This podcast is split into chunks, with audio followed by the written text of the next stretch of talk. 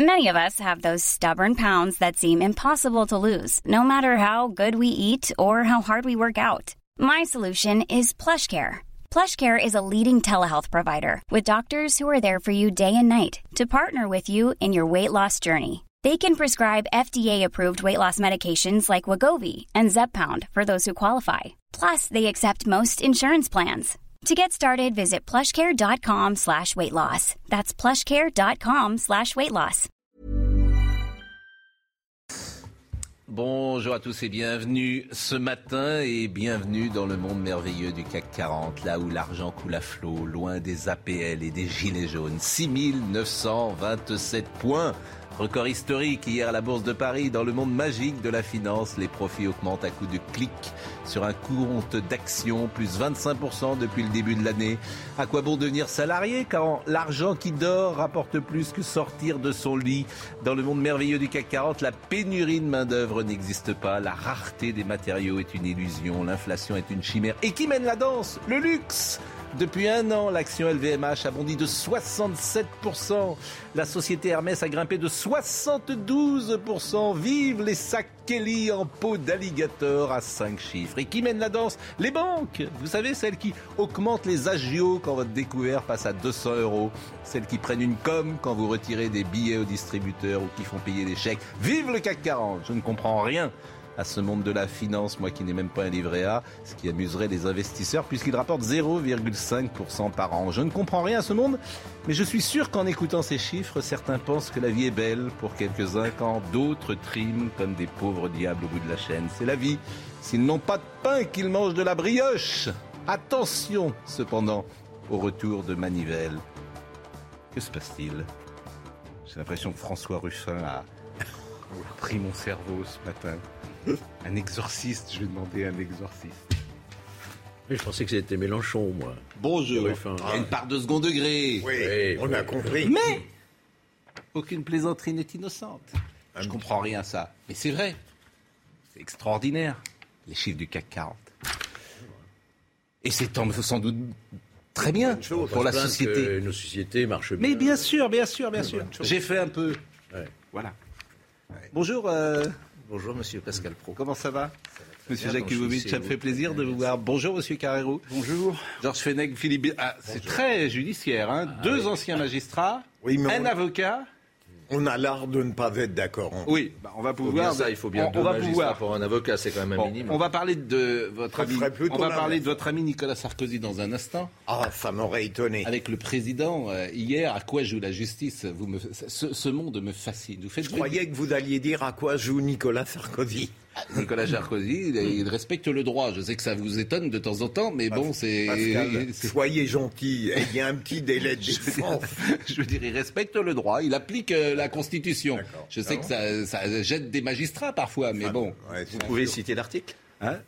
Pouvez-vous citer l'article? Article 67 de la Constitution dit quoi? sur l'immunité présidentielle. Non. Oui, nous avions commis une erreur, maître Jakubowicz, la dernière fois, lorsque nous avions dit à Pascal qu'il pouvait témoigner. Qu'il pouvait... Et en réalité, il peut se taire. Ah oui, vous dites. Non, mais attendez. Attendez, on en parlera dans deux secondes. Non, non, non, non, non, non, non, non, je, non, pas comme il est. Mais la défense, c'est autre chose. Non, non, non, non. Il peut, il peut se taire comme tout témoin tout témoin cité a le droit, est obligé de comparaître, mais il n'est pas obligé de parler. On a, le témoin a le droit de se taire. un peu comme dans notre le, le, problème dans notre dossier, et dans, dans, cette affaire, me semble-t-il, c'est qu'on avance comme une vérité péremptoire le fait que le président de la République n'a pas à déférer à une convocation de justice comme témoin. Et je pose la question, quel est le texte? Il n'y a absolument aucun texte. La Constitution dit séparation des pouvoirs, mm. c'est absolument vrai, mm. mais de dire nulle part qu'un président de la République n'a pas à déférer une convocation. On en parlera dans deux secondes. Simplement, je voulais commencer par ce qu'on appelle dans notre métier une fausse ouverture. Et Florian Tardif m'a alerté il y a quelques secondes, et, et vraiment, je voulais qu'il soit avec nous. Depuis la... Bonjour Florian.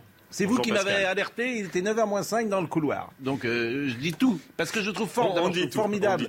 Je fais, la, rédaction de CNews est formidable, et c'est très très bien, euh, évidemment, que les journalistes nous alertent sur certaines choses. Depuis la réduction du nombre de visas accordés aux ressortissants algériens, marocains et tunisiens, il y a un mois, aucune nouvelle expulsion d'étrangers sous le euh, coup d'une euh, OQTF. Vous allez euh, nous préciser ce qu'est l'OQTF, bien sûr, n'a été réalisé.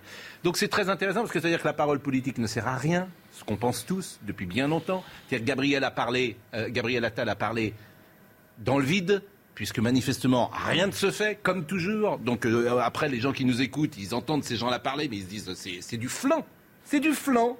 Voilà. Donc, je voudrais que vous nous précisiez euh, pourquoi, euh, quel est le rapport d'abord qui, qui, peut exister entre la réduction du nombre de visas accordés aux ressortissants et le fait que personne ne soit expulsé Parce que je n'ai pas compris le rapport.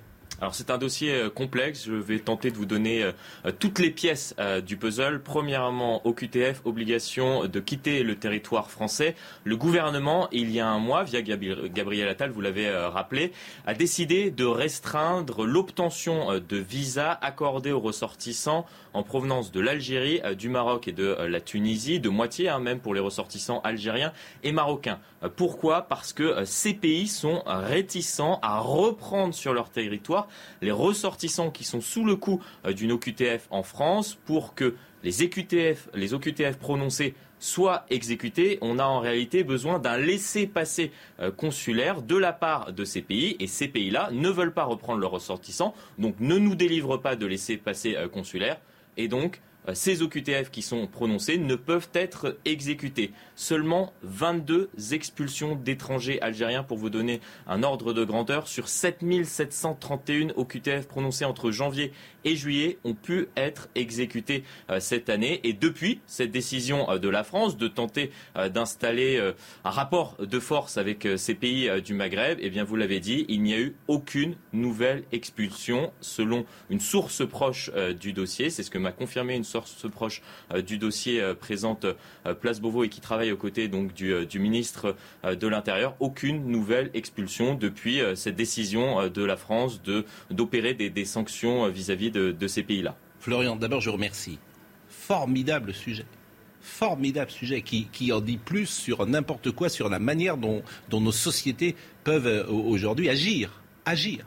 Gérard Carreau. Oui, moi je voudrais d'abord féliciter effectivement pour son scoop euh, notre ami Florian Tardif, sa première chose. Mais il y a quand même un élément qui me manque dans la démonstration. Est-ce qu'on est sûr, Florian, du nombre de visas qui ont été, autrement dit, on a dit on va réduire de moitié les visas venant d'un certain nombre de pays du Maghreb. Est-ce qu'on a des chiffres qui prouvent que, disons, au lieu de 50 000 visas délivrés les mois précédents, on n'en a délivré que 25 000 Autrement dit, est-ce que la mesure dite gouvernementale a été mise en action? Est-ce qu'on peut en vérifier donc le nombre? Parce que ça n'a pas de sens. Je veux dire, ça n'a de sens que si on a les deux chiffres. Le chiffre des visas délivrés et le chiffre des OQTS en échange. Si pour l'instant on n'a qu'un chiffre, on ne sait pas, autrement dit, on ne sait pas si la mesure gouvernementale était du bluff gouvernemental ou si c'était suivi des Florian.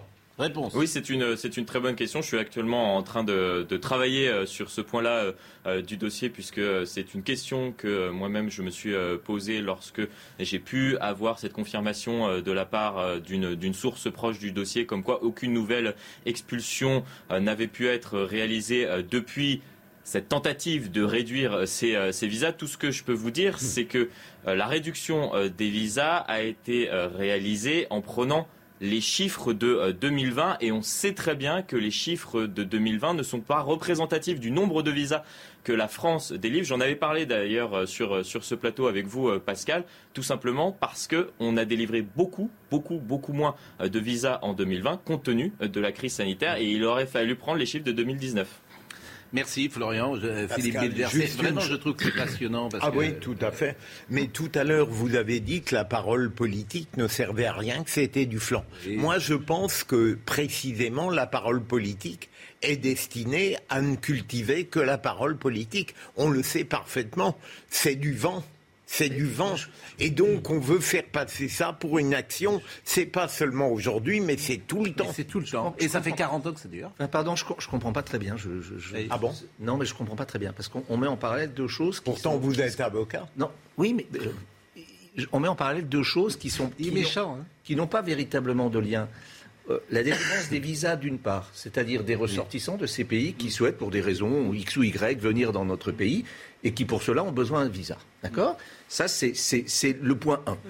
Le point 2, c'est les, les, injonctions faites à des ressortissants étrangers de ces pays de quitter notre territoire pour des raisons généralement judiciaires ou bon je, je, ça a été ma première question. C'est une mesure de rétorsion. C'est-à-dire que comme vous leur donnez pas de... une mesure de rétorsion de ces pays. Bien sûr. Donc, donc en fait, notre pays, puisqu'en fait, vous mettez en cause la politique gouvernementale, je suis loin d'être l'avocat de la politique gouvernementale, mais je ne vois pas en quoi elle est blâmable dans cette, euh, dans cette opération. Non, je vous ai dit que, c'est l'impossibilité d'agir. D'accord. Très bien. Pardon, je vous prie de m'excuser. C'est ce que j'ai dit. Très bien. Je trouve que c'est un formidable sujet parce qu'effectivement, ça montre l'impossibilité d'agir. C'est exactement ce que je vous ai dit. Moi, j'ai pas et que la parole politique, donc, c'est du vent, parce qu'en fait, ils ne peuvent pas agir. Ce qui est ma conviction sur plein de sujets. D'accord. C'est-à-dire qu'ils parlent, ils parlent, ils parlent, ils ne peuvent rien faire. Et ils n'y peuvent rien eux-mêmes. Le système est comme ça. Parfait. moi, j'ai considéré dès le départ euh, dans cette annonce que c'était de l'esbrouf euh, diplomatique. Purement et simplement que ça ne serait pas applicable. Et ce qui me gêne beaucoup hein, dans cette affaire, c'est que euh, la réduction drastique des visas à, supposer que ce soit appliqué, ça pénalise qui en réalité? Ça, pénalise des étudiants qui veulent finir leurs études. C'est ça le paradoxe. et je pense que jouer là-dessus, c'était pas très intelligent de la part de la France. Il aurait fallu peut-être jouer sur des aides ou je ne sais pas, mais en tout cas pas pénaliser. C'est vrai que c'est Merci Florian. Merci Florian. Ce sont des, des, braves gens qui sont bien sûr, qui sont d'un système, alors que les voyous, eux, euh, profitent du système. Merci Florian Tardif. Et le moment est particulièrement. On est, d'accord. Merci. Hein. Merci de votre réactivité, Florian. Merci beaucoup. Nicolas Sarkozy. Euh, à quoi joue la justice, vous disais-je tout à l'heure, euh, dans le cadre du procès sur les sondages de l'Élysée. Donc l'ancien président a été contraint de témoigner malgré son immunité. Il s'est contenté de dénoncer une convocation inconstitutionnelle. Il est resté moins d'une heure au tribunal. Il a refusé de répondre sur le fond des questions. Bon, le président, vous savez que c'est le même président et qui nomme d'ailleurs le président du tribunal? Que c'était le même qui avait fait le procès Balkany. Hein. Il n'est pas. Oui, c'est le même. Qui, le même, et qui n'est pas euh, réputé favorable aux gens de la droite. Oui, c'est. Il n'est pas, c'est pas le plus aimable avec euh, les gens de droite. Oui, c'est le parquet qui attribue les dossiers aux Alors il avait fait Balkany, puis il a fait Sarkozy. C'est normal. Bah, c'est pas le parquet qui désigne les présidents d'audience. Non, hein. non, non, pas les présidents d'audience. mais le tribunal. président. Mais c'est un hasard. Je veux dire, de ah bah. traiter à la fois le procès Balkany et de traiter de Nicolas Sarkozy, c'est un hasard. mais enfin, vous savez, bah, la, Je veux dire, il n'y a qu'un président du tribunal en France qu'on nomme à chaque fois. Que on a quelques bons présidents. Quelques bons présidents. On a Balkany. C'est comme pour les juges d'instruction. Dès lors qu'il s'agit de hein. Nicolas Sarkozy, j'ai l'impression que la justice, elle perd un peu ses repères. Oui. Non, mais je ne fais que poser des questions. Moi, je vous dirais vraiment mon opinion très tranché là-dessus. Cette convocation est une violation manifeste de la Constitution et de la séparation des pouvoirs. Ah et je le dis depuis le, début, parce que l'immunité, elle s'accompagne aussi de l'inviolabilité de la personne. Hmm. Ces deux notions qui sont liées. Et avoir décerné un mandat d'amener contre le président de la République, c'est une, violation grave de la séparation des pouvoirs mais il y a un désir, et du respect de de s'amuser. Vous avez le président, par exemple, il a posé une question. Nicolas Sarkozy a dit Je ne parlerai pas, je ne veux pas répondre. C'était évident. il repose une deuxième question. Donc il s'amuse, en fait. Il s'amuse, le président. Peut-être qu'il jubile, d'ailleurs il a devant lui l'ancien président de la, République. L'amuse. Oh, ah non, ça n'existe pas ah bah, Il ne jubile pas. Ah, je vous pose la question. Et le mandat d'amener, contrairement à ce qu'a dit Maître Jakubovic la dernière fois. il le fait alors, puisqu'il sait que. En fait, pourquoi il le sait Puisqu'il sait sans doute que juridiquement, l'autre ne va pas répondre. C'est quoi la motivation Parce qu'il faut tout tenter et que le mandat d'amener décerné à l'encontre de Nicolas Sarkozy, vous aviez indiqué la dernière fois, maître Jakubovic, qu'il y avait peut-être des moyens plus doux d'opérer. Mm. S'il n'avait pas fait savoir d'emblée qu'il ne viendrait pas, mm. on n'aurait pas été obligé de décerner un mandat alors, écoutons quand même ce qu'a dit Mario Bazac et je vous donne tout de suite la parole après, parce que puisque tout le monde peut-être n'a pas écouté ce qui s'est passé hier, Marie Aubazac. À la barre, Nicolas Sarkozy s'exclame Je ne suis pas devant un tribunal politique. Dans une déclaration liminaire, il a d'abord tenu à préciser sa position concernant cette convocation. De mon point de vue, cette décision est inconstitutionnelle et totalement disproportionnée. L'ancien président de la République a ensuite insisté sur l'importance de la séparation des pouvoirs. Je n'ai pas à rendre compte de la façon dont j'ai dirigé mon cabinet devant le tribunal, mais devant les Français. Puis Nicolas Sarkozy s'agace, il semble presque sermonner le président président du tribunal. Cette séparation des pouvoirs fait que je n'ai pas le droit, vous m'entendez, de venir m'expliquer sur la manière dont j'ai exercé mon mandat. Je n'ai donc pas le droit de répondre, conclut Nicolas Sarkozy. Le président du tribunal pose tout de même une première question à l'ancien chef d'État. Je n'ai sans doute pas été assez clair, répond Nicolas Sarkozy. Je vous ai indiqué que je n'ai pas le droit de répondre. Je ne le ferai pas. Je n'ai pas le droit. Ce n'est pas un choix. C'est un devoir. C'est votre appréciation, répond le président du tribunal. Mais je vais poursuivre et lire les questions que j'avais prévu de vous poser. À la barre, les bras croisés, l'ancien chef d'État répète inlassablement le même argument. Il ironise parfois ce risque à une très brève réponse, mais pas sur le fond de l'affaire. Et la plupart du temps, Nicolas Sarkozy a tout simplement gardé le silence. Vous trouvez que c'est sérieux de la part d'un président, une fois que la réponse du président de la République lui est signifiée qu'il ne euh, répondra pas, dégrainer toutes ces questions? Vous, trouvez que la justice n'a qu'à jouer à cela? Alors, non, mais sérieusement, je, vous pose la question.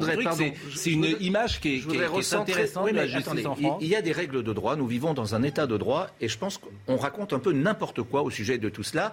Et je pense que le président Sarkozy n'est pas le dernier à raconter n'importe quoi mm. en affirmant des vérités péremptoires. Ça se fait beaucoup d'ailleurs, y compris sur des antennes de télévision, d'affirmer des choses et de les affirmer de façon tellement évidente que ça interdit toute contradiction. Georges Fenech n'est même pas d'accord avec vous. alors, non mais attendez, si, vous me permettez, simplement deux, trois points. D'accord? Un, il est inexact de prétendre que la Constitution fait interdiction à un président de la République et a fortiori à un ex-président de la République de venir témoigner. C'est faux que l'on vienne me dire quel est le texte qui prévoit cela. Il y a un seul texte qui est celui de la séparation des pouvoirs.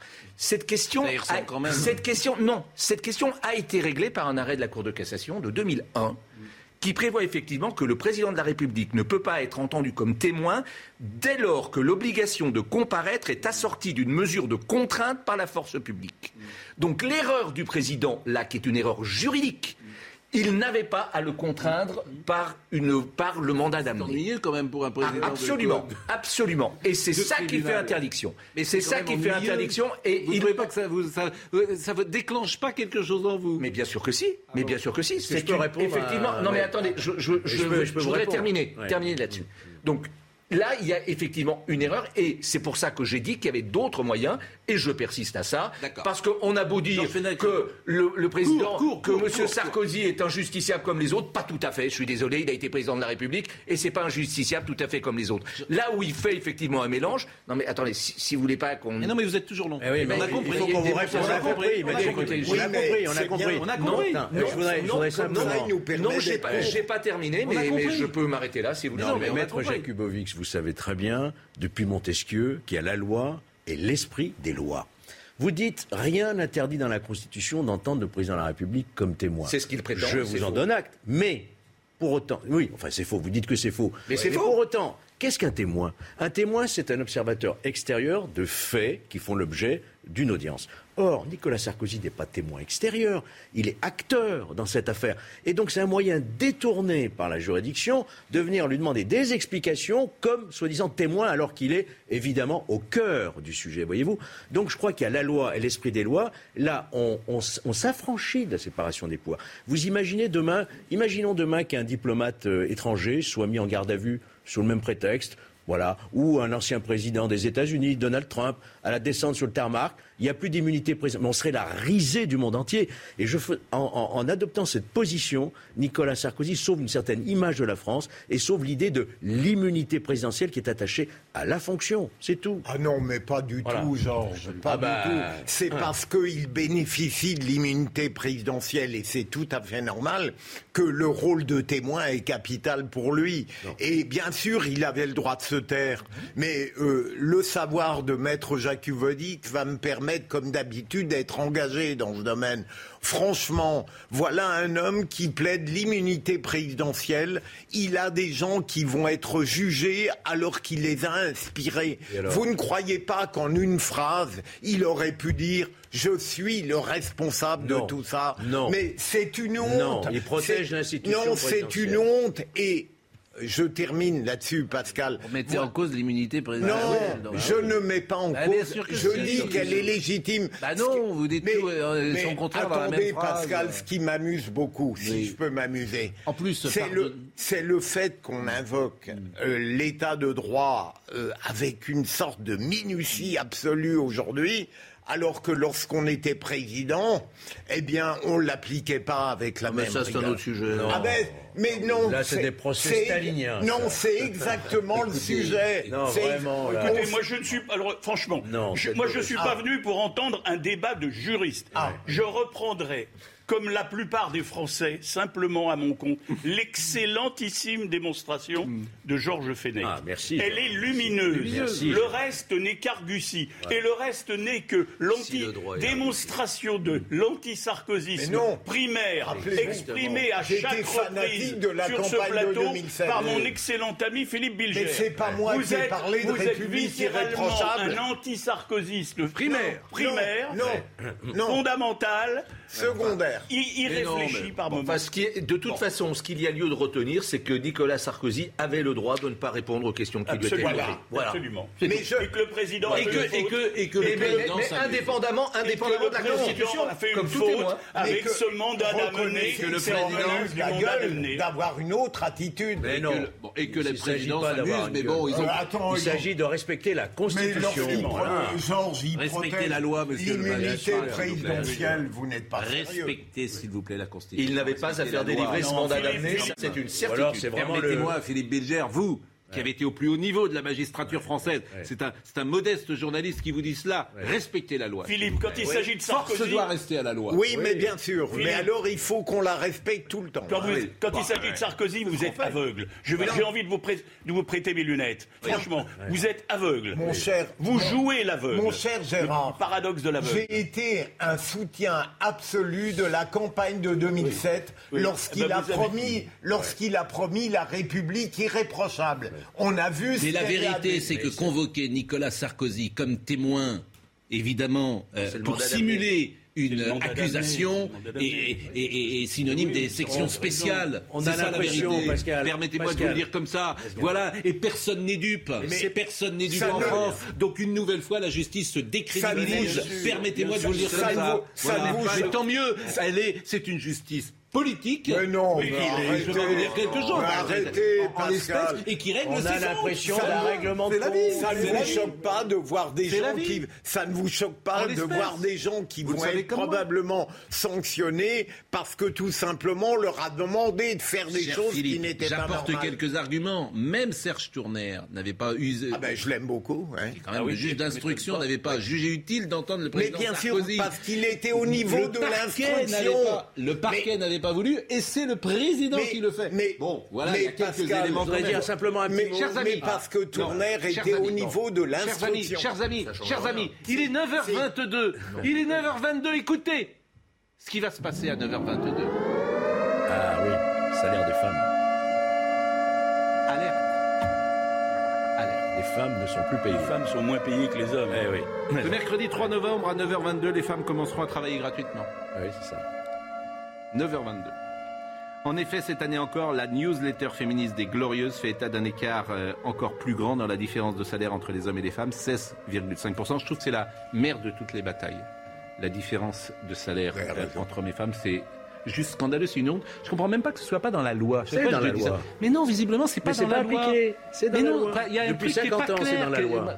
Mais, c'est à chaque fois que je pose la question, il n'est pas écrit que dans une entreprise, euh, je veux dire, à, charge égale, à travail égal, à fonction égale, tu dois être payé de la même manière. Hein. Et visiblement, il y a. Euh, je crois bien que si. Hein. ça fait 50 ah, ans que c'est dans la loi, mais tout le monde l'a oublié la loi. Donc, euh, pas, en donc en 2020, ce jour était le 4 novembre. En 2019, il était le 5 novembre. Et un an plus tôt, les femmes travaillaient gratuitement à partir du 6 novembre. Donc le 3 novembre, c'est aujourd'hui 9h22.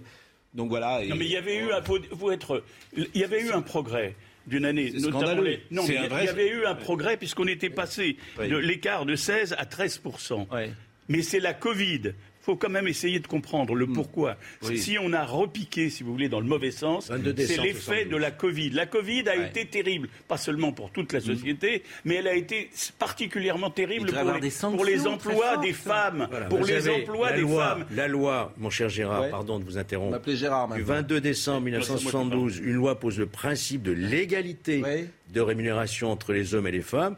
Et cette loi a été à nouveau réitérée le 13 juillet 1983 par la, loi Roudy. La pause, la pause, la pause, la pause. Là, pas. Quels sont les secteurs concernés? C'est dans la loi. vous n'écoutez. Enfin, voilà. la pause, la pause, la pause, la pause. Je veux dire, c'est des avocats. Vous êtes des pire que les journalistes.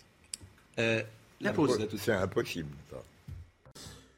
On a terminé euh, avec euh, le sujet de Nicolas Sarkozy. Je rappelle quand même, vous auriez pu le dire, parce que votre anti-sarkozisme primaire non, vous a empêché de, le dire, que c'est dans cher Pascal. Mais est-ce que je peux terminer ma phrase, ami? Oui, mais arrêtez de vous radoter à mon sujet. mais vous, vous, avez le droit d'être anti-sarkozyste primaire. Mais vous auriez pu rappeler, d'ailleurs, je le prouve. Oui. Qu'est-ce que vous auriez pu rappeler, par exemple? Dites-le-moi, vous qui êtes un inconditionnel. Pourquoi ce procès il a lieu? Il a eu lieu parce qu'il y a eu des commandes de sondage totalement aberrantes. Parce qu'il a ouvert les comptes de l'Elysée à la Cour des comptes. C'est le premier président de la République. C'est lui. Il ça, ça, ça s'appelle la charge et à décharge. Mais il a eu une bonne. Mais il y a beaucoup de choses que vous je lui. à décharge dire tiens. Mais Georges était là. C'est pas la peine. Georges était là, oui, évidemment. Vous dites jamais du bien.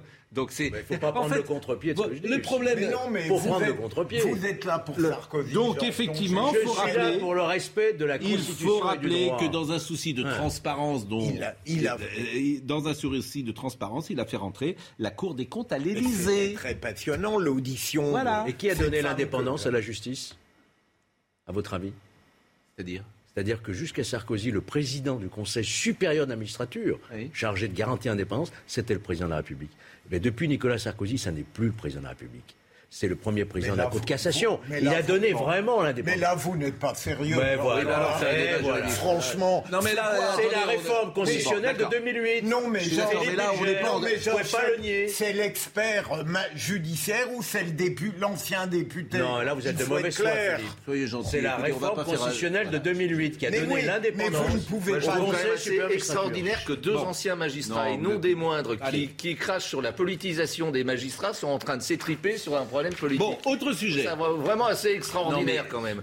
Euh, pensez aux téléspectateurs, vous êtes dans un. oui, mais ce sont deux, deux hauts magistrats, deux anciens hauts magistrats. vous contestez cette réforme? Mais je, ne la conteste pas. C'est quand incroyable. Vous osez dire que Nicolas Sarkozy a favorisé l'indépendance maintiens, des magistrats alors qu'il a craché sur elle, c'est ah, assez paradoxal. Là, c'est de la vulgarité. Mais non, mais attendez. Ça mérite même plus une contradiction. Vous êtes tellement dans l'incondition il n'a jamais craché sur les juges, Nicolas Sarkozy. Ah bon? Jamais. Ah bon? Il a toujours respecté attendez, la décision judiciaire. Attendez, toujours. ça, c'est vrai que le permettez. C'est pas bien. C'est pas bien de dire ça. C'est pas bien de dire qu'un président de la ah République crache sur les juges. Ah jamais. Lorsqu'il excessif. Lorsqu'il a connu certaines mésaventures judiciaires, vous ne l'avez jamais entendu. On comprend tout aujourd'hui grâce à vous, Monsieur Bilger.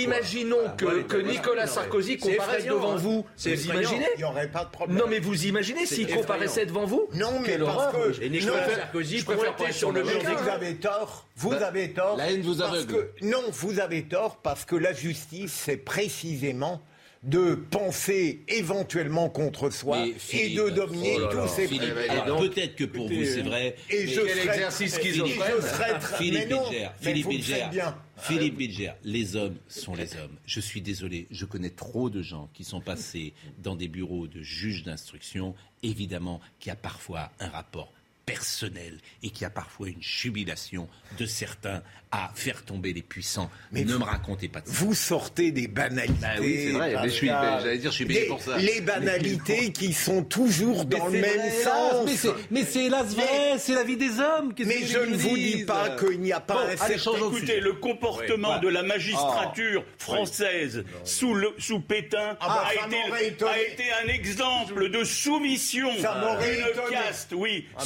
soumission absolue d'un corps, d'une caste. Il y a eu une exception. quand je vous entends, encore dit, quand je vous entends à certains moments, il y a des relents de cette soumission. Mais non, absolument. Ce que, dit, ce que dit Philippe, euh, ce que dit Gérard Carrero, il faut rappeler qu'effectivement tous vos amis magistrats ont prêté serment à Philippe Sauf Un. Sauf, voilà. Sauf un. Que le par exemple le fameux procureur Mornay qui a jugé Pétain avait prêté, a fait très tranquillement son travail pendant cinq ans euh, sous le régime de Vichy. C'est factuel ce que je dis là.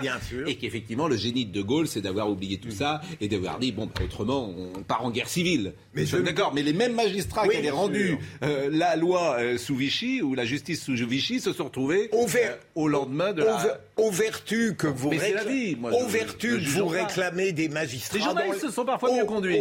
Aux, vertus que vous réclamez des magistrats dans les temps difficiles.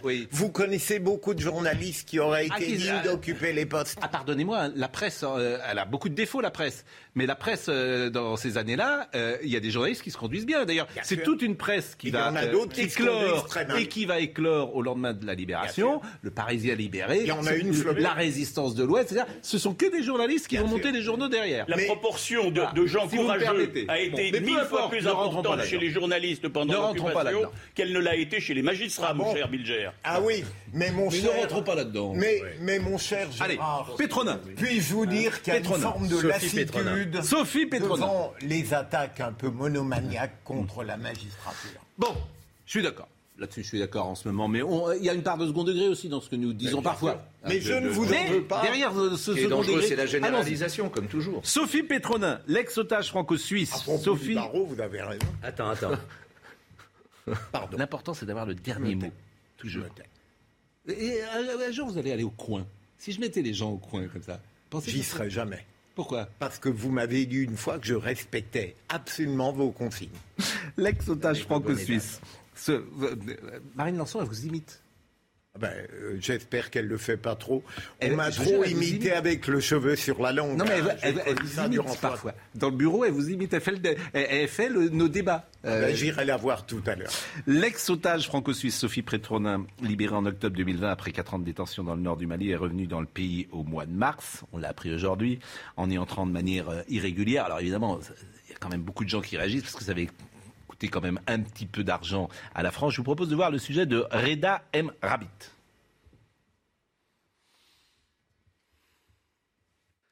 Cet avis de recherche concernant Sophie Pétronin date du 29 octobre dernier. Un document adressé à toutes les unités policières du Mali.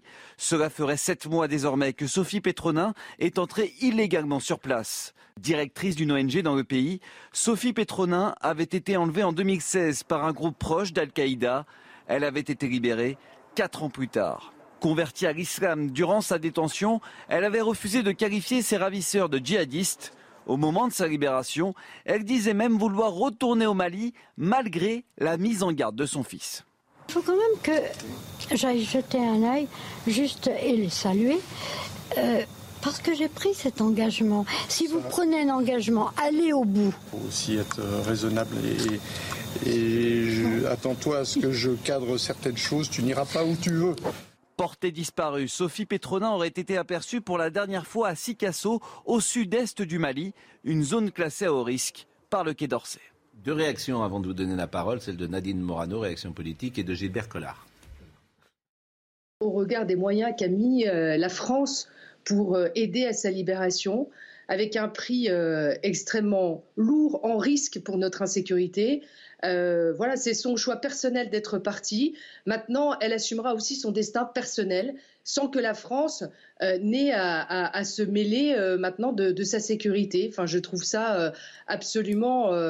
voilà, irresponsable de sa part. Maintenant, c'est son choix, c'est sa liberté, mais qu'on ne vienne pas après nous demander une intervention de la France pour tenter une quelconque libération et euh, échanger encore 200 djihadistes euh, euh, dont on sait qu'ils sont actifs et dont on oublie aussi le prix du sang payé par nos militaires qui perdent leur vie là-bas. J'ai un peu le sentiment qu'elle se fout de nous. Quand on voit les difficultés qu'on a eues à l'arracher à sa prise d'otage, ce que cela a pu coûter et que l'on ignore, et que l'on voit qu'elle retourne au Mali, euh, dans une zone dite dangereuse, où il y a des risques de prise d'otages, et qu'elle y serait entrée euh, irrégulièrement, et que la gendarmerie la recherche, on peut se poser beaucoup, beaucoup de questions. Ah oui, c'est une insulte au sang versé des militaires français au Mali. Il y en a quand même plus de 50, je crois 57 à ce jour cette femme, effectivement, est irresponsable. Il faut dire les choses simplement. Elle, est peut-être, elle a peut-être des motivations euh, personnelles, elle a sa fille, personnelles, sa fille qu'elle avait sa fille adoptive. Je veux bien comprendre, mais, mais son comportement, disons, son comportement là est totalement irresponsable. Et je pense effectivement que. Elle est en sécurité, paraît-il, dans la ville. Dans... Elle risque Elle est en rien, sécurité, mais imaginez que ceux qui l'ont gardée en captivité pendant 4 ans Mm. et qui l'ont libérée, moyennant effectivement l'échange de 200 terroristes, 200 terroristes libérés dans une zone où déjà les terroristes sont vraiment déjà très nombreux. Eh bien, qu'est-ce qui les empêche aujourd'hui, après, après quelques temps de tranquillité, de la re- récupérer Et puis on recommencera, et puis les enfants feront une campagne, et on dira regardez cette Française, et on refera une négociation. Ce n'est pas possible. Gérard, Je pense qu'il faut on- on condamner. Non, il on faut est- trouver le moyen de dire. Alors évidemment, on peut même l'État ne peut même pas dire on va se dé- désengager vis-à-vis de cette femme, car l'État sera obligé, et c'est ça qui est tragique, de dire elle est française, même si elle est franco-suisse, je crois. Elle est en tout cas française aussi. Donc on remettra les mêmes moyens. C'est inacceptable. Donc il faut trouver le moyen de dire quoi qu'il arrive, cette femme se débrouillera par elle-même. Voilà. Non, alors là, je suis pas d'accord. Bah quoi alors? Je suis pas d'accord. Fait, Désolé, Gérard, je suis pas d'accord. Sur le constat, je suis d'accord. C'est une décision irresponsable et en plus illégale. agir. Pardon? On peut jamais agir. illégale de se rendre au Mali puisqu'elle n'avait pas obtenu le visa. On est d'accord et c'était inscrit en zone rouge au ministère des Affaires étrangères. Mais pour autant, elle reste une citoyenne française. La France ne peut pas totalement se désengager de- du sort de cette ressortissante française et je ne doute pas que d'ores et déjà il y a des actions diplomatiques et voire sur le terrain. On va faire pour tout, mais tenter- elle veut mourir là-bas. Non. Elle veut vivre là-bas. Non, non, non, mais quelle- Elle veut rester au Mali. Moi, pour l'instant, elle a sa fille nous ne adoptive. Elle veut, pas- elle veut vivre là-bas. Nous ne savons pas si Bah, elle est prise en otage. Elle a Ah disparu. non, mais là, elle n'est pas du tout en otage. Elle est dans un coin, on sait où elle est. euh, quoi, on sait où elle est. Elle sait. Il n'y a pas de, il y a pas de souci pour sa sécurité. Elle, En êtes-vous certain?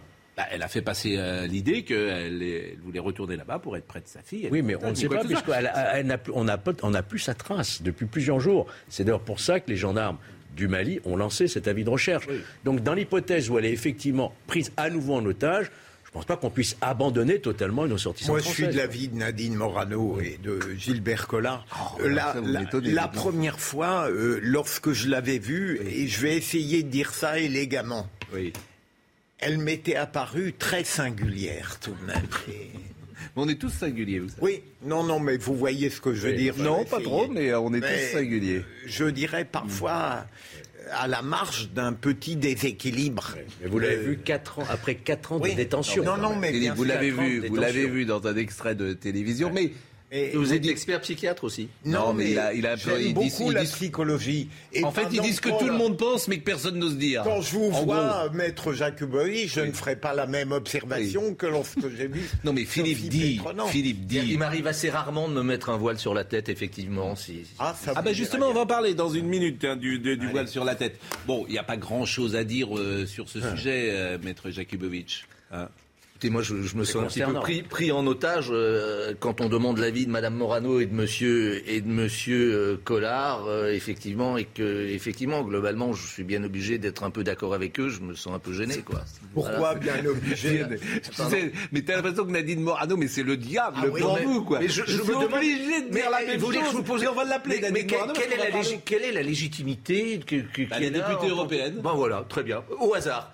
Au hasard. Vous savez combien il y a de députés Alors européens alors là, vous me fascinez. Ben oui, ben Vous voulez que je les interroge suis tous toujours. Ben on, a- on aime les prises de position clivantes et effectivement, Madame Morano a Eh effectivement ben, des vous allez prises de lui position parler, elle va être avec nous deux secondes, Mais on va très parler bien, mais moi je rien contre Madame Morano. Je dis simplement que le choix éditorial qui consiste parmi le nombre de députés européens de choisir Madame Morano C'est très n'est pas un inélégant. choix neutre. Madame Morano, comme- celui de Monsieur. Collard. C'est très inélégant.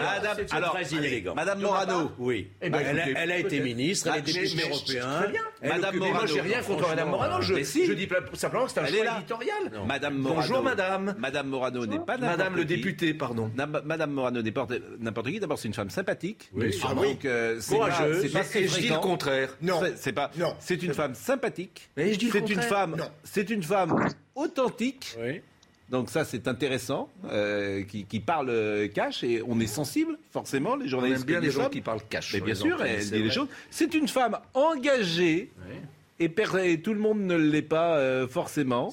Euh, donc voilà, et euh, elle a été en plus, elle a un parcours politique qui plaide pour elle, puisqu'elle a été ministre de Nicolas Sarkozy. Et je la trouvais légitime pour donner son avis là-dessus. Et vous avez vu cette phrase absolument mais vous êtes seul maître Je suis prise en otage, je suis obligé de dire la même chose que Nadine Morano. Alors, je vous présente le diable. Mais le diable, il est devant vous. Il est là. Il est devant vous. Madame Morano. Enfin, vous êtes d'une bonne interpréter. On savait bien qu'Halloween est passé, mais bon. Quelle euh. Misogynie. Vous êtes un oh bah macho. Je vais parler de Monsieur Collard. Tout ça parce que c'est une... En fait, ce que vous ne supportez pas, c'est que ce soit une femme qui parle. C'est ça la vérité. Absolument. Bonjour, je suis démasqué. Bonjour Nadine. Bonjour. Comment allez-vous? Mais très bien, et vous? Bah, On va parler du Conseil de l'Europe et de euh, la campagne du, voile, simplement. J'attends le 4 décembre avec... Euh, c'est le 4 ou le 5 Le 4 décembre. Vous votez pour qui? Ben, On le sait. Je, je l'ai dit typiquement, je voterai pour Michel Barnier. Michel Barnier. Bon. Et euh, c'est lui, a priori, qui est le mieux placé pour le moment. C'est lui qui a le plus de, de parrainage c'est lui qui a le plus de parrainage, mais c'est sans doute au regard de, son parcours, de son expérience et de son côté euh, euh, opérationnel dès son élection qui, euh, qui en font des atouts majeurs en fait. Voilà, donc puis moi j'ai beaucoup travaillé avec lui, donc je sais que voilà, il aura aucune fébrilité sur les questions migratoires et, et sur la sécurité, qui sont quand même des priorités majeures pour nos concitoyens. Bon, on va parler de ce Conseil de l'Europe parce qu'on a découvert hier, et c'est vrai que ça nous a quand même un peu étonné, cette campagne que vous allez voir, cette campagne euh, Conseil de. Alors, c'est pas le Conseil. Euh, européen, hein. c'est pas l'Union européenne, mais le Conseil de l'Europe. Voilà, c'est le Conseil euh, de l'Europe. Les gens font peut-être euh, euh, parfois le, rapprochement, mais ça dépend quand même de l'Union européenne. C'est sponsorisé, si j'ose dire, subventionné plutôt euh, par le par nos impôts. exactement, c'est quand même 439 millions d'euros ce Conseil de l'Europe pour la période 2014-2020. 439 millions d'euros. Alors vous voyez cette campagne de pub, le Conseil de, a mis à disposition sur plusieurs sites. C'est visuel en anglais et adapté au format des réseaux sociaux dans le cadre d'une campagne de communication visant à lutter contre les discours de haine anti-musulmans. Elle présente donc le hijab comme un choix et un droit humain. Euh, donc euh, notre discussion va se mettre en place à ce moment-là. Euh, peut-être peut-on voir quand même avant cela le sujet. Mon voile, mon choix. Ce visuel et des dizaines d'autres ont été publiés sur le site du Conseil de l'Europe. Une campagne pour promouvoir le vivre ensemble qui a été très mal perçue par des politiques de tous bords, à commencer par Éric Ciotti, l'un des candidats à l'élection présidentielle. Quand le Conseil de l'Europe fait la promotion du voile islamique, c'est une négation de nos racines judéo-chrétiennes, de notre civilisation, de l'esprit des Lumières. Cette campagne vise à lutter contre les discours de haine anti-musulmans. Un objectif plus que raté pour cet essayiste. C'est une très mauvaise idée euh, d'abord pour euh, les musulmans eux-mêmes, puisque l'image qui est véhiculée, encore une fois, c'est que la femme musulmane est censée être voilée. La majorité des femmes musulmanes en Europe ne portent pas le voile. Un avis partagé jusque dans les rangs du Parti socialiste qui trouve cette campagne contre-productive. On ne peut pas faire la promotion du vivre ensemble en mettant en exergue une pratique religieuse. Ça, ça n'est pas possible et ça n'est pas le rôle du Conseil de l'Europe. Les nombreuses critiques ont finalement poussé l'institution à supprimer son tweet. Nadine Morano, pourquoi ça vous a mis en colère? Parce que vous savez très bien que cette campagne est scandaleuse. Euh, elle est l'illustration euh, d'une propagande du voile islamiste en Europe qui n'a rien à voir avec les valeurs de, de l'Europe. Et vous avez eu raison de rappeler que le Conseil de l'Europe n'est pas une institution de l'Union européenne. Or, l'Europe, comme les États membres, puisque la France, vous avez rappelé le budget, mais la France finance à hauteur de 39 millions d'euros par an euh, le budget du Conseil de l'Europe. Alors moi, je m'interroge beaucoup de savoir qui a validé cette campagne, euh, parce que je sais que la Commission européenne finance des programmes du Conseil de l'Europe. J'ai interrogé la présidente de la Commission européenne parce que je veux savoir si cette campagne a été validée dès lors qu'elle est financée dans un programme. Euh, par ailleurs, j'ai interpellé Kathleen Novak Katalin Novak, qui est euh, la vice-présidence du Fidesz, qui est ministre de la Famille en Hongrie et qui est au Fidesz en charge des affaires européennes, pour qu'elle euh, interpelle son euh, collègue ministre des Affaires étrangères qui préside en ce moment même le comité des ministres du Conseil de l'Europe. Donc M. Sijarto, hongrois, préside le comité des ministres du Conseil de l'Europe. Donc, euh, à un moment, et, je pense que l'intervention que j'ai eue avec elle hier, euh, puisqu'elle a fait remonter euh, cette information, a permis aussi d'arrêter cette campagne scandaleuse. Donc, moi, je veux savoir qui l'a fait, qui l'a validé, qui l'a rendu public sur les réseaux sociaux, parce qu'on y voit, à travers cela, une espèce d'infiltration d'une, comment dirais-je, de, d'une volonté islamiste à l'intérieur du Conseil de l'Europe. C'est pour ça que je voudrais vraiment une enquête sérieuse sur qui a financé cette, euh, cette qui campagne. Va, qui va faire cette enquête, euh, Nadine Morano, parce que vous avez proposé une enquête interrogé la Commission européenne. J'ai interrogé euh, la Commission européenne par le biais du question écrite et je veux savoir comment cette campagne a été validée dès lors que la Commission européenne y a mis son logo euh, sur cette campagne. Il y a donc financement du programme global euh, du Conseil de l'Europe. Je veux savoir si cette campagne proprement dite a été validée et par qui. Gérard Carrérou? Oui, moi, d'abord, je partage ce que vient de dire Mme Morano, que je respecte pour ses prises de position. Euh, antérieure et pour celle-ci. Mais ce qui est grave, c'est qu'il y a l'image, on, a vu l'image, je suis content qu'on l'ait revue, oui, bon, voilà, mais il n'y a pas que l'image. Il y a le sous-texte, il y a le commentaire. Or, vous avez quand même cette mon phrase que, que tous les pays, c'est ça, moi, qui me. Freedom is in hijab. Oui. La liberté, non, vous entendez Entre guillemets, comme dans la liberté et dans le hijab. La liberté. Vous imaginez pour les populations qui reçoivent ces images et, cette euh, affirmation, c'est plus que scandaleux, c'est gravissime. Je pense que et même alors là, je demande, je demande, je demande en tant que député, vous ne croyez-vous pas, Madame, euh, que peut-être ça vaudrait une commission parlementaire pour savoir dans quel état d'esprit l'Europe effectivement s'engage dans des campagnes de ce genre? L'Europe aujourd'hui est démonétisée. On le sent bien à travers un certain nombre de prises de position. Et aujourd'hui, en faisant des campagnes de ce genre, l'Europe se met, je dirais, au banc de ce qu'il faut faire, au banc de, ce que j'ai compris, euh, Gérard, de ce que j'ai compris, c'est que les motivations de cette campagne, c'était la lutte contre les discriminations et toute forme de haine, à commencer contre les musulmans. C'est ça la motivation de cette campagne. Mais la manière dont elle a été faite est totalement contre-productive. C'est-à-dire qu'on fait, non, on fait le, la promotion, en quelque sorte. C'est autre chose. oui, c'est très maladroit. C'est pas maladroit. Non, c'est pas maladroit. C'est plus que maladroit. Mais oui, c'est une faute. C'est une faute. Mais voilà, c'est plus que ça. Et c'est révélateur de quelque chose qui est absolument incroyable. Mais Pascal, d'une part, je me réjouis d'être en accord avec Nadine Morano cette fois, comme C'est votre fête, Nadine Morano. Premier, deuxième point, ce qu'il y a d'inquiétant, c'est que euh, ce Conseil de l'Europe on sent bien la volonté subtile ou ostentatoire de bouleverser les principes et les valeurs, c'est-à-dire de mettre dans nos têtes que l'inadmissible doit devenir la règle. Et Gérard a très bien dit, il y a des pays où des femmes meurent précisément parce qu'elles hmm. portent ce qui serait, paraît-il, ce symbole de liberté.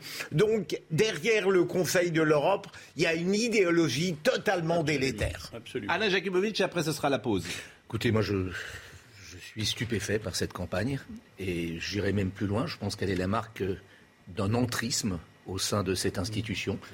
Et, je crois que, c'est là le danger. Et, là, pour le coup, alors euh, je suis évidemment d'accord avec Madame Morano sur le point de savoir qui est à l'origine de cela, quels sont les milieux, quels sont les, les lobbyistes, parce que l'Europe fonctionne avec des lobbies, et ce lobby existe, qui est celui d'un entrisme, qui consiste effectivement à vouloir imposer à euh, une idéologie et une vision de la laïcité qui n'est pas la nôtre. Donc euh, là-dessus, pas d'ambiguïté et la plus grande fermeté. Cette campagne est un scandale. Et je dirais que c'est même une sorte de stratégie des marches qui consiste à nous tester. Et il est extrêmement important, effectivement, que le nom ait été si fort qu'ils aient renoncé. Et je, crois que vraiment, il y a là un, véritable bras de fer et un véritable combat contre, contre cet entrisme. Il y a eu beaucoup de réactions, celle de Éric Zemmour, par exemple, l'islam est l'ennemi de la liberté, cette campagne est l'ennemi de la vérité, elle promeut le voilement des européennes, c'est du jihad on n'est pas obligé d'aller dans ce type d'excès non Il a raison. Mais non, mais, parce qu'il y a une instrumentalisation politicienne là qui, me gêne. On est sur des principes et sur des valeurs là, c'est tout, et ça suffit à soi-même. Eh ben, après la pause, Nadine Morano reste encore avec nous. Vous avez vu, vous avez fait le carton plein Nadine Morano. Vous êtes même devenu ami avec un. Mais il n'y a pas enfin dire. Et attendez, je termine. Je refais la pause. Mais est-ce que vous comprenez le second degré un peu, cher? Vous êtes un peu. C'est drôle, vous avez une conception du second degré qui est vraiment très. très... Oh vous êtes vraiment terrible. Bon, c'est la journée de la gentillesse aujourd'hui. Ah vous le savez? Je vous trouve ah bah très beau. je, je, vous trouve très mauvais jour. Je vous trouve très gentil. Nadine, c'était vraiment bien ce que vous avez dit. C'était, c'était, c'était intéressant et intelligent. C'est la journée de la gentillesse. À tout de suite. Bon, je vous rappelle que c'est la journée mondiale de la gentillesse. Soyez bienveillants, soyez agréables, soyez gentils. On l'a démontré jusqu'à maintenant. Voilà, euh, non, je, retire ce que je vous ai dit tout à l'heure. Non, mais c'est important. J'étais un peu dur avec vous. Moi, important. merci. Alors, je garde ce que j'ai dit. Par exemple, à aucun, j'ai jamais vu un homme politique. moi, j'aimerais bien poser des questions que les autres personnes ne posent pas. Est-ce que vous êtes gentil Je dirais ça, Emmanuel? Est-ce que vous êtes gentil? Pas une qualité pour un homme politique. Ah, vous, vous trouvez? Il faut être bienveillant magnanime. Est-ce qu'il faut être gentil C'est un peu de la faiblesse. Est-ce qu'il faut être gentil, Nadine Morano, euh, pour être euh, un homme ou une femme politique, ou est-ce que, au contraire, c'est un défaut? Non, je pense que moi je partage ce que vient de dire Georges Fenech. Euh, il faut de la, de la bienveillance. Euh, on ne peut pas agir qu'avec son cœur parce que du coup, si vous maîtrisez par exemple euh, les flux migratoires, euh, est-ce que c'est gentil de débouter quelqu'un du droit d'asile? Non, c'est juste responsable. Donc la gentillesse, les sentiments, le cœur ne, ne, doivent pas être le seul guide dans l'action politique. donc voilà, et la raison quelquefois fait que on n'est pas spécialement gentil. Bon, les réactions pour terminer sur ce sujet. J'ai cité Zemmour, François Xavier euh, Bellamy, la liberté dans le hijab. Ce message n'est pas diffusé par une organisation islamique, mais par le Conseil de l'Europe. Un symptôme, parmi d'autres, une dérive très grave qu'il ne faut surtout pas prendre à la légère, où se mêlent entrisme, complaisance et détournement. Laurence Rossignol rappelait que les femmes sont libres de porter le hijab est une chose, dire que la liberté est dans le hijab en est une autre, c'est en faire la promotion, c'est le rôle du Conseil de l'Europe. Euh, pareil David Lisnard, pareil Valérie euh, Boyer, pareil Robert Ménard. Il y a unanimité, hein, c'est vraiment... Non mais c'est très, très intéressant. C'est une bonne chose qu'il y ait unanimité. Merci beaucoup. Euh, vous voulez rester avec nous Nadine Morano, on va parler de Zemmour oui, oui, mais non, mais il faut rappeler que la Turquie euh, est membre du Conseil de l'Europe. Euh, euh, et, moi, je me pose beaucoup de questions dans le lancement de, cette campagne, voire l'influence qu'il y a pu y avoir à l'intérieur de, cette organisation, de voir cette campagne qui est, tout le monde l'a dénoncé, profondément scandaleuse. mais encore une fois, hein, c'est 47 États membres, le Conseil de l'Europe, dont la Russie et la Turquie. Donc, euh, mais je me réjouis aujourd'hui, pour être gentil, être en accord avec M. Jakubovic, qui, qui aujourd'hui euh, euh, trouve mes idées cohérentes. Bon, vous voulez rester avec nous ou pas? Parce qu'on va parler d'Éric Zemmour. Pourquoi pas? Ah bon, ben alors écoutez, restez euh, quelques secondes avec nous. Je sais qu'Alain Jakubovic, vous êtes plutôt fan d'Éric Zemmour. Vous, auriez pu euh, d'ailleurs diversifier vos, vos, sources parce que je suis sûr que vous auriez trouvé plein d'autres gens autres que Madame Morano, euh, euh Monsieur Ménard, Monsieur Zemmour, ah. etc. Mais Madame Rossignol, mais, j'ai cité Madame Rossignol. C'est vraiment une fixation. Alors, je vais vous dire quelque chose. c'est très intéressant ce que vous dites. Cher ami, c'est très intéressant ce que vous dites. Le problème, c'est que Jean-Luc Mélenchon, il n'a pas tweeté. Oui, bon. Le, problème, ça vous surprend Le problème, c'est que Anne Hidalgo, elle n'a pas tweeté. Ça vous surprend elle a donc... Alors, non, mais vous me demandez. Là, pour Madame Hidalgo, ça me surprend, oui. Vous me demandez qui a tweeté. D'accord. C'est des gens de droite qui ont tweeté. J'y peux quelque chose si c'est des gens de droite qui euh, euh, ont réagi Je, je, je ah, ne sais pas. Très bien, très bien, mais vous avez raison. parce que vous me mettez en accusation. Je ne vous mets pas en accusation, je vous Mais si, vous savez, on dit beaucoup sur votre plateau, je suis factuel. Mais mes chers amis, c'est très factuel. C'est très intéressant. C'est très intéressant ce que vous me dites. Nous sommes tous les deux factuels. Non. Vous dites vous auriez pu trouver d'autres gens. Eh bien non, j'ai pas pu trouver. Parce qu'ils n'existent pas. Ils n'existent pas. Oh, je suis pas sûr qu'on ait beaucoup cherché, mais, non, mais c'est très intéressant ce que vous dites, parce que c'est des procès en sorcellerie que vous faites. Oh, des procès en sorcellerie, je suis factuel, c'est sûr. Hein. Je suis mais, factuel. Mais non, j'attends la réaction d'Anne Hidalgo, j'attends la réaction de Jean-Luc Mélenchon sur cette campagne. J'attends les réactions des gens de gauche. Non mais j'y peux quelque chose. De la part de M. Mélenchon, ça ne me surprend pas. Euh, j'y peux quelque chose. Si les seuls, si les seuls qui défendent l'identité européenne sont des gens de droite, j'y peux quelque chose. Mais c'est pas l'identité européenne, c'est ah, simplement occidentale, principe, nos valeurs, la laïcité, occidentale. Ah oui, c'est pas l'identité occidentale. Je le déplore avec vous si c'est le cas. C'est pas l'identité. cette vérification. C'est pas l'identité occidentale. Aussi. Aussi. Arrêtez avec votre laïcité. Euh, qu'est-ce que ça veut dire cette phrase Parce que c'est les valeurs de l'Occident. Arrêtez avec votre laïcité. C'est ma laïcité C'est pas la vôtre C'est pas la nôtre Ce sont les valeurs de la France et de l'Occident bien avant la laïcité, cher ami, bien avant la laïcité. Pascal. Euh, Nadine Morano. Je, voudrais savoir si M. Jakubowicz accepterait d'être mon avocat pour que je puisse passer en revanche sur France Inter, euh, radio du service public sur laquelle je suis totalement. Mais avec plaisir, chère madame. Hein, euh, parce que moi je ne peux pas m'exprimer sur le service public de France Inter. Alors si vous aviez le même genre d'analyse sur France Inter, parce que au moins euh, sur CNews il y a la pluralité des opinions, je constate qu'ailleurs il n'y est pas. Donc si vous pouviez être mon avocat pour dire que sur le service public, ça serait bien qu'on entende aussi quelquefois Nadine Morano. Ça serait sympa plutôt que d'aller faire la promo. Je ne suis pas venu pour rien ce matin, chère madame. Avec plaisir, je vous communique mes coordonnées. Il n'y a pas de problème. Vous savez que nous, c'est le contraire. C'est-à-dire que certaines gens ne veulent pas venir chez nous. Ah On invite tout le monde, mais certaines gens disent ah non, je suis pas ah bah, à l'heure des pros, j'y vais pas. Ça, ça, c'est pas possible. C'est bon. Donc ils veulent pas, je les invite. Ils me disent ah non, je vais pas venir chez vous. pourquoi pas? Moi, j'invite tout le monde. Monsieur Mélenchon, il veut venir, il vient tout le monde. Parce qu'on La preuve, vous m'invitez. exactement, mais, et depuis le début. Mais, depuis le début. mais, je vous assure, votre réaction, et puis c'est vrai que euh, elle est très significative. Oui, bien sûr. C'est-à-dire que vous-même, vous ne vous rendez pas compte que sur un sujet comme cela, seuls les gens de droite ont réagi. Je, je, ça, je suis loin d'être certain de la véracité de ce que vous ah ben, dites, mais ben, je ne l'ai pas vérifié. Donc, et, euh, et, si, et si, et si j'avais Anne Hidalgo sur ce plateau, je lui dirais, vous n'avez pas tweeté elle dirait mais je peux pas tweeter sur tout, je peux ah pas réagir sur tout. Je connais ce qu'elle dirait. Écoutez, je, en revanche, c'est les indignations sélectives. On choisit ces sujets. Non. Bah, ça c'est factuel ce que je dis. Pour oui, mais Pascal. Bon, Zemmour. Pardon. Non. Je voulais dire, les indignations sélectives, mm. c'est très juste. Mais j'aimerais que parfois la droite ait les mêmes indignations quand ça concerne la gauche. Euh, moi, je me sens très universel sur ce plan-là. Bon, Et c'est pas sélectif. Moi non plus, j'ai pas compris. Je sais pas de quoi vous parlez, mais ça fait rien. Mais si, Sûrement, c'est probablement très important. Pascal parle des. Pascal parle des Le compte d'Anne Hidalgo, c'est intéressant de voir les sujets. Il y a 44 minutes, elle a raison d'ailleurs, elle dit 9h22 pour les femmes maintenant, c'est gratuit. C'est son dernier message. Donc vous voyez, donc euh, il, y a, 44 minutes. Mais vous pouvez voir, et je, vais, je, prends tout le monde à témoin, aller euh, sur euh, son compte Twitter, pas un mot sur la campagne de l'or. Alors, est-ce que, ça, est que ça veut dire, selon le, fameux proverbe, qui ne dit, mot contre bah, Vous lui poserez question. Mais puisque, puisque mes amis sont un peu lents euh, ce soir, je voulais préciser que ah, l'indignation sélective dont vous parlez, par exemple, j'ai demain un homme de gauche qui est... Euh, stigmatisé parce qu'il a dit quelque chose, eh bien évidemment, je le défends. C'est ce que je veux dire. Pas d'indignation sélective. Donc, donc les tweets d'Hidalgo depuis hier, c'est sur la COP26, ah bah bien sûr d'ailleurs, hein, c'est très intéressant. Donc euh, vraiment votre réaction m'a intéressé. Euh, Anne Hidalgo, euh, non, Nadine Morano, ça rime, mais c'est pas pareil. nous allons parler d'Éric Zemmour. Vous vous rendez compte, il est 22h, il est 10h09, on n'a toujours pas parlé d'Éric Zemmour. Et on, a plus de 20 minutes. Et les gens, je, suis inquiet. Bah, voilà, les gens disent, vous parlez que d'Éric Zemmour. Chez Christine Kelly. Non, c'est pas ce soir.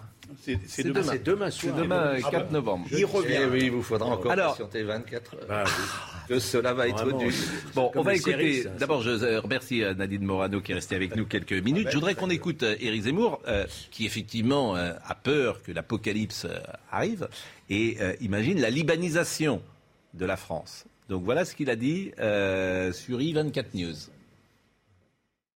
Vous avez deux pays qui sont euh, un pays qui a, qui a connu exactement le destin que je crains pour la France. Le Liban. C'est-à-dire une arrivée, le Liban, exactement, une arrivée massive de populations musulmanes qui déséquilibre la démographie alors que le pays était majoritairement chrétien et aujourd'hui la misère. C'est exactement ce qui nous attend si nous n'arrêtons pas le grand remplacement en France. Et je ne veux pas que mon pays, la France, devienne un Liban en grand.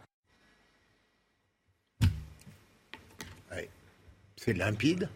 Non, ça, j'ai bien compris ce qu'il veut dire. Mais est-ce que, euh, est-ce que son analyse est juste Il n'y a que ah ça qui est intéressant. Non, je veux dire. Ou est-ce qu'elle est euh, volontairement euh, catastrophique, apocalyptique, démagogique Elle n'est pas gaie, ça, ce qui est sûr, Il va, il va hein, toujours au bout du paroxysme intellectuel et euh, dans l'analyse du réel. Je n'irai pas forcément toujours. Il y a 8 millions de musulmans en France. Il y a, a priori, il y a, je veux dire, la majorité de ce pays ne va pas devenir demain musulmane. Non, mais ni, dans 10 ans, ni dans 20 ans, ni dans 30 ans. Mais l'erreur, c'est de parler du grand remplacement comme s'il était effectif. Hmm. Mais on y va. On y va, ça veut dire quoi on y va? Ça veut dire que peu à peu, ce qui était considéré comme euh, réel aujourd'hui est en train de se construire. Le grand remplacement, moi, dans le 7e arrondissement, je ne l'ai pas beaucoup vu. D'accord, pas Non, mais pardonnez-moi de le dire comme ça. Oui, mais. Dans le 16e arrondissement, je ne l'ai pas beaucoup vu. Oui, mais n'empêche que vous, non plus. vous, ne, vous ne pouvez pas nier qu'à l'heure actuelle et depuis plusieurs années, il y a de plus en plus une substitution d'une certaine population. Dans certains quartiers. Oui, mais bien sûr, il y aura toujours des exceptions. oui, mais vous dites on y va. Mais, mais le, Donc on y va, ça veut dire que la France mais je submergée par une vague euh, Submergée, je ne dirais pas. Ah, mais si on ne fait pas, on ne mène pas, on ne, on ne met pas en œuvre une politique ferme, cohérente, même dans l'humanisme, on va doucement voir une France dépossédée de ce qu'elle est. Libanisation, oui, euh, scandaleux, non, mais attendez, quand, quand, on dit libanisation, évidemment, c'est exagéré. Et c'est effectivement on peut, on peut interpréter ce propos en disant il essaye de faire peur. Mais ce que vient de décrire, avec, à juste titre cette fois-ci, Philippe Bilger. Merci Gérard. Euh, c'est effectivement, quand on est passé, moi je me souviens encore, comme tout le monde, il y a 20 ans, il y avait moins de 100 quartiers difficiles mm. où ce phénomène du remplacement se produisait. Aujourd'hui, on est à plusieurs centaines et je suis convaincu mm. qu'on va sortir un jour une carte c'est d'ailleurs bizarre qu'on ne l'ait pas encore sorti. Mais une carte des quartiers dits difficiles, le phénomène Alençon s'est multiplié par 10, 20. On va avoir en France un millier de quartiers. Il y a beaucoup de blancs non, hein, euh, à Alençon, hein. faites attention. Hein. J'ai pas dit que c'était des quartiers où il n'y avait plus de blancs. Eh J'ai dit des quartiers où la majorité, euh, des quartiers où les majorités dites entre guillemets, ethniques sont largement supérieurs à 50%, 70, 80%. Quand on va faire simplement cette carte de France, c'est pas la même chose que libanisation. libanisation Alors c'est pas la libanisation. C'est pour ça que je dis, c'est pour ça que je dis c'est pas gay, comme ce que disait Moore, mais je je dirais pas oui, il a absolument raison. Par, nature, parce que par nature, moi je suis euh, toujours très très choqué par les discours euh, anxiogènes quand on agite des peurs vous permettez, je vous donne mon, humble sentiment. Euh, et, je pense qu'on perd la raison. Et je pense qu'on clive et qu'on stigmatise trop. Non, mais c'est mon sentiment. Mais, euh, Après, pour moi, c'est pas le sujet. Ce qui m'intéresse, c'est la vérité. Une fois qu'on a dit ça, pardonnez-moi, c'est la vérité. Si j'ai un cancer de l'estomac, la vérité, c'est un cancer de l'estomac. Je sais pas qu'on me dise c'est. C'était la deuxième proposition de mon raisonnement. C'était la vérité, c'est que nous avons effectivement une immigration qui n'est plus contrôlée aujourd'hui ça c'est évident. Nous avons une insécurité dans beaucoup, beaucoup de quartiers aujourd'hui, on le voit bien tous les jours, et un phénomène de communautarisme. Donc ça, c'est la vérité. Bah, contre ça, vous qui ça, il faut lutter. Vous qui habitez Lyon, vous connaissez Vaux-en-Velin, vous connaissez le, ce quartier l'autre jour. De, la Duchère. La Duchère. Euh, Colomb a été euh, maire de la Duchère de 95 à 2001. De l'arrondissement. Est-ce que vous diriez que dans ces quartiers à Lyon, depuis 30 ans, les Minguettes, par exemple, euh, on se souvient que Louis Hernandez, par exemple, était sorti du Minguette, est-ce qu'il y a grand remplacement, selon vous, dans certains quartiers de Lyon, par exemple? Mais, mais que la, population immigrée soit surreprésentée dans un certain nombre de quartiers, c'est pas nouveau. C'est vieux comme l'immigration en France. Vous me parlez de Lyon, il y a des quartiers qui étaient des quartiers de l'immigration, mais dont on sortait par l'ascenseur social. C'est-à-dire, on a vu d'ailleurs les différentes couches d'immigration se succéder dans ces mêmes quartiers, qui étaient d'habitat, qui étaient euh, plus ou moins précaires, qui étaient pas chers, et, les immigrés et les réfugiés arrivaient là. Et puis, grâce à l'ascenseur social, on sortait, et le problème, c'est que l'ascenseur social est bloqué. Mais quand on me parle de grands remplacements, on remplace qui par qui Moi, je vais vous donner un exemple. Vous allez me dire que ça n'a rien à voir, et pourtant, ça a tout à voir. Lorsque j'ai prêté serment au barreau, il y avait très peu d'avocats issus de l'immigration. Dans nos hôpitaux, il y avait très peu de médecins qui venaient. Aujourd'hui, heureusement, c'est le cas. C'est quoi? C'est le grand remplacement? C'est de cela dont on parle? Non, vous êtes mais, le grand remplacement, c'est très simple.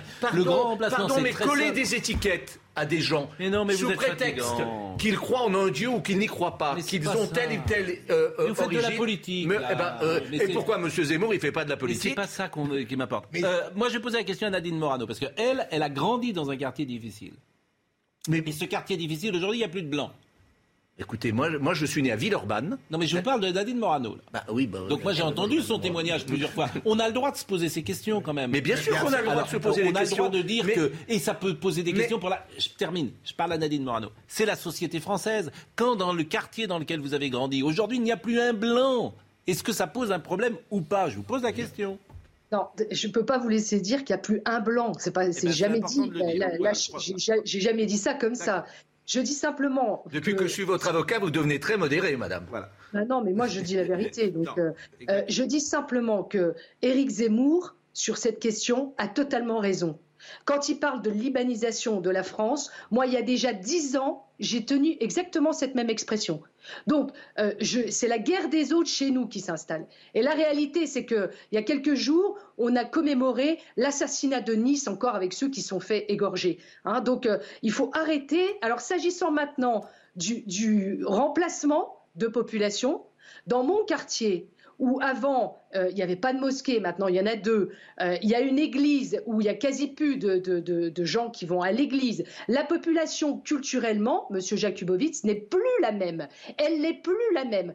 Le centre commercial où j'allais, où euh, la supérette était tenue, ça s'appelait les coopérateurs, quand j'y suis retournée, qui tenait cette supérette? Une femme voilée, un homme en hijab, en, en djellaba, pardon, et, voilà, et avec des rayons qui sont des rayons euh, euh, de, marchandises orientales. Donc tout ça, c'est la vérité. Je l'ai vu, j'y suis allé, je le sais. Place Stanislas à Nancy, vous voyez maintenant énormément de femmes voilées. Avec, quand, je dis des femmes voilées, c'est pas que le foulard, hein.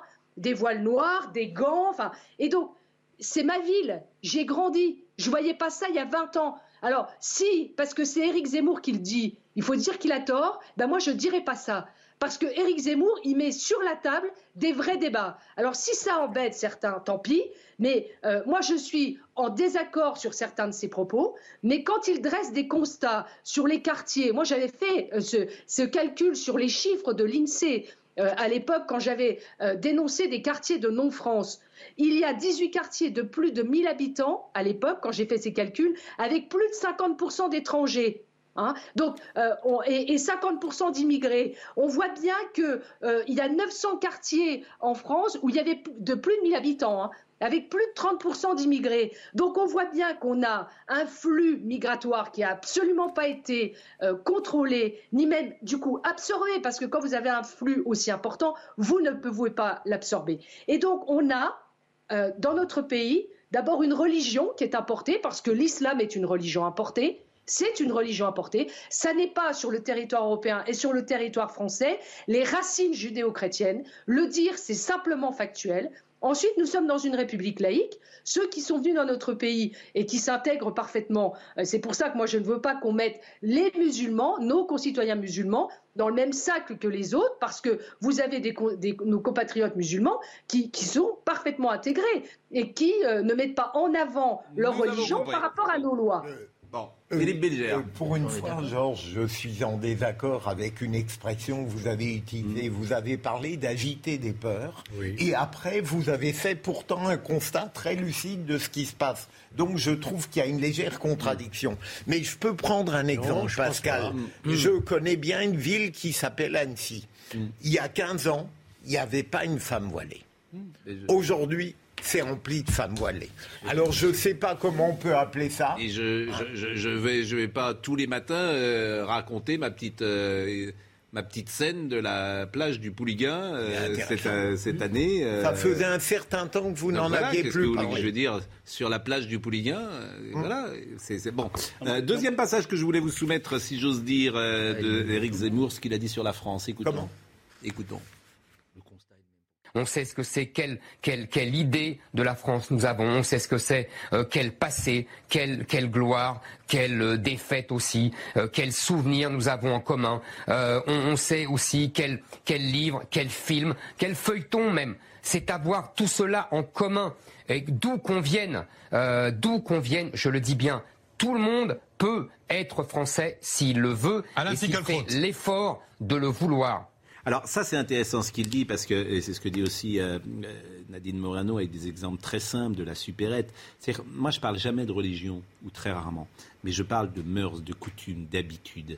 Effectivement, on est aujourd'hui en décalage avec manifestement une population et ça pose un problème qui n'a pas les mêmes mœurs, les mêmes habitudes, la même manière de se vêtir, la même manière de penser, la même manière de manger, etc. Alors, il y a deux solutions. Soit on dit c'est pas très grave parce qu'on peut vivre ensemble et pourquoi pas au nom de la tolérance, euh, voilà, tout ça peut cohabiter, pourquoi pas. Soit on se dit, hmm, le vivre ensemble est compliqué parce que si on ne partage pas des valeurs communes, c'est compliqué. Et souvent, euh, je prends l'exemple du sport parce que c'est un domaine que je connais bien. Et effectivement, les demandes des uns, parfois, dans un vestiaire de football, euh, vont contre les demandes des autres et que c'est difficile d'avancer de, de, ensemble. Donc voilà où nous en sommes aujourd'hui. C'est quoi la France La culture française. La culture française. Ce n'est pas la culture anglo-saxonne. C'est clair. Quand on dit ça, les gens vous regardent. Évidemment, parce que les gens vous disent mais regardez à New York comment ils font, même à Londres. Ce n'est pas la même culture. Londres, ils sont plus non, mais ce n'est pas le même cheminement historique et culturel. aux États-Unis, pardon, aux États-Unis, on, on, met une église euh, à, à, tous les coins de rue, une église. Et un jour, c'est un évangéliste ici et une autre communauté ailleurs et des Quakers tout ce que vous voulez. C'est une tradition. Le pays s'est bâti dans les trois derniers siècles, les deux derniers siècles, il s'est bâti comme ça. La France ne s'est pas bâtie comme ça. Donc c'est pour ça qu'on est à la croisée des chemins et que Zemmour a raison. Moi je dis, effectivement, quelqu'un a écrit, je ne sais plus qui, j'ai oublié, mais j'ai trouvé l'expression juste. Avec Zemmour, on a compris, tout d'un coup, on a vu tomber les œillères. Les œillères qu'on met au cheval pour pas qu'il voit sur les côtés. il a fait tomber les œillères et le problème surgit. Ce n'est pas la même société. La société communautariste anglo-saxonne. Mais oui, mais tout le monde n'a pas compris. compris. Mais moi, ce qui m'intéresse, c'est les exemples concrets. Quand euh, Nadine Morano dit place Stanislas, il y a des femmes voilées. Quand euh, Philippe Bilger dit bon, mais qu'est-ce qu'on fait Est-ce qu'on dit euh, c'est bien, c'est pas grave, au nom de la tolérance C'est quoi la solution Le problème, c'est qu'à mon sens, parce que notre prisme a été totalement modifié. D'abord, oui, on fait tous le même constat. Hein. Je veux dire, on a tous les mêmes dieux, l'histoire de on connaît mieux la France, etc. On, a tous ces exemples. C'était pas dit il y a 5 ans. Mais, mais si, on, voit tous la même chose. Non, non. Le problème, c'est est-ce que, maintenant. Est-ce que notre perception serait la même? Même par rapport. Moi, j'ai la même réaction que vous quand je vois un grand nombre de femmes voilées. Franchement, je suis, franchement, je ne peux pas vous dire que j'en suis indifférent, pas du tout. Mais est-ce que notre notre vision n'a pas été modifiée précisément à cause des, des, attentats, à cause de, de l'utilisation. Ça a totalement changé notre prisme et notre façon de voir les choses.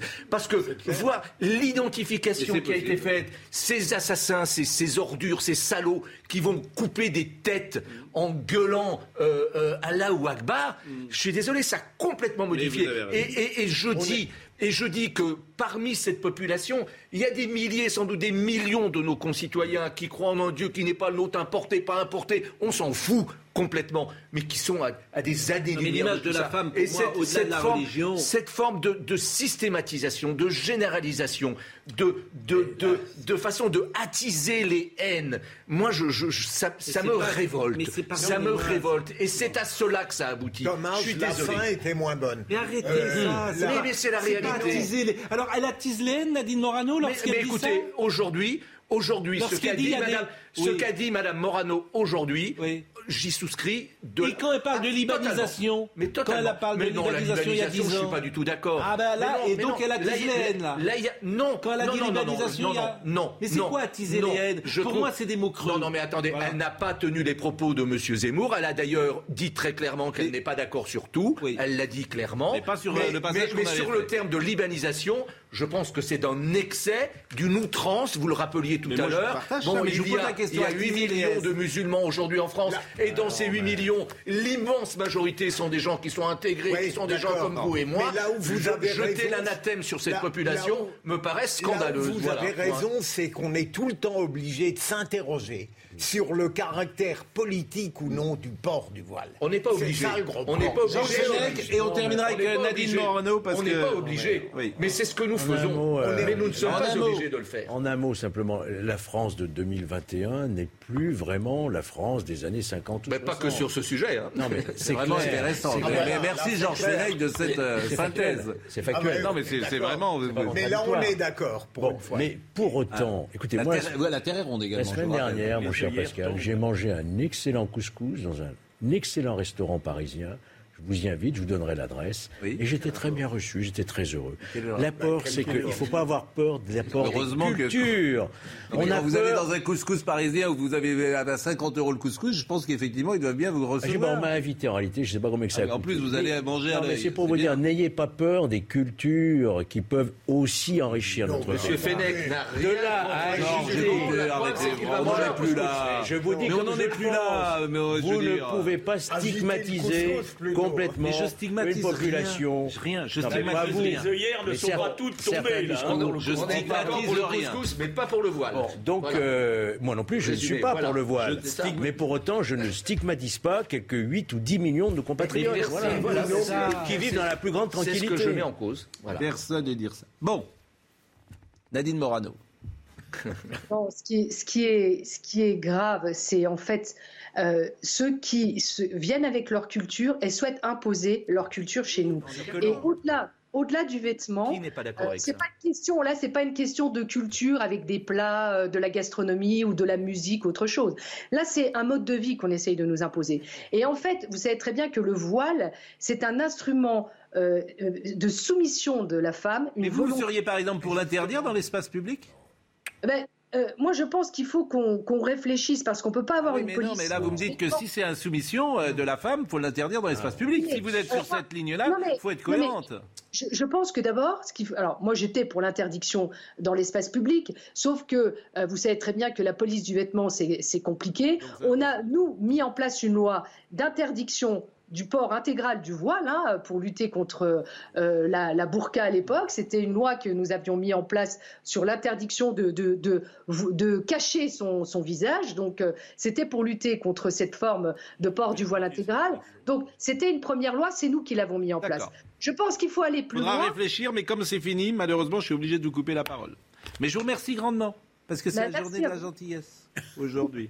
Ah, il nous reste 3-4 secondes, effectivement, me dit euh, Marine Lançon. Euh, merci vraiment. Et euh, donc le 4 décembre, bah, vous allez voter tous peut-être pour Michel Barnier, Valérie Pécresse Éric Ciotti, euh, qui est encore là, Philippe Juvin, Xavier, Bertrand. Xavier Bertrand, que j'allais euh, oublier. Vous avez failli l'oublier. Et je crois il y a Monsieur Père également. Non, il n'y en a plus. Il n'a pas eu ses parrainages. Vous aurez noté que tout le monde est rentré à la maison quand même. Hein. C'est-à-dire ah qu'on aura un seul candidat de la droite, et ça, bravo Christian Jacob, hein, parce ah, que tous ceux qui avaient claqué la porte sont quand même revenus. Bien sûr. Alors vraiment, bravo Christian Jacob. C'est la journée de la gentillesse, vous avez raison. Bravo, félicitations Christian Jacob. Merci euh, évidemment à Nadine Morano. Laurent Prat était à la réalisation, Grégory était au son. Merci à Rémi qui était à la vision, Marine Lançon. Vous savez que Marine Lançon vous imite? Vous me l'avez dit, mais je vais lui dire deux mots. je vous imite. Elle imite, elle, elle, elle dit Pascal et tout. Elle, ah imite, elle, est adorable. Pascal, J'espère qu'elle m'imite et qu'elle m'approuve en même temps. Mais vous avez été remarquablement imité dans d'autres circonstances. Vous faites bien de le rappeler. et, je remercie Arthur Muriot, qui est absolument formidable, qui est avec nous euh, depuis euh, les débuts de la rentrée. Merci, Maître Jakubovic. Vous étiez bien aujourd'hui. Ah oui, je vous donne une bonne note. Parfois, vous n'êtes pas. Mais là, vous étiez bien. C'est la journée de la gentillesse, mais même je le pense là, sincèrement. Euh, merci à tous. Jean-Marc Morandini dans une seconde.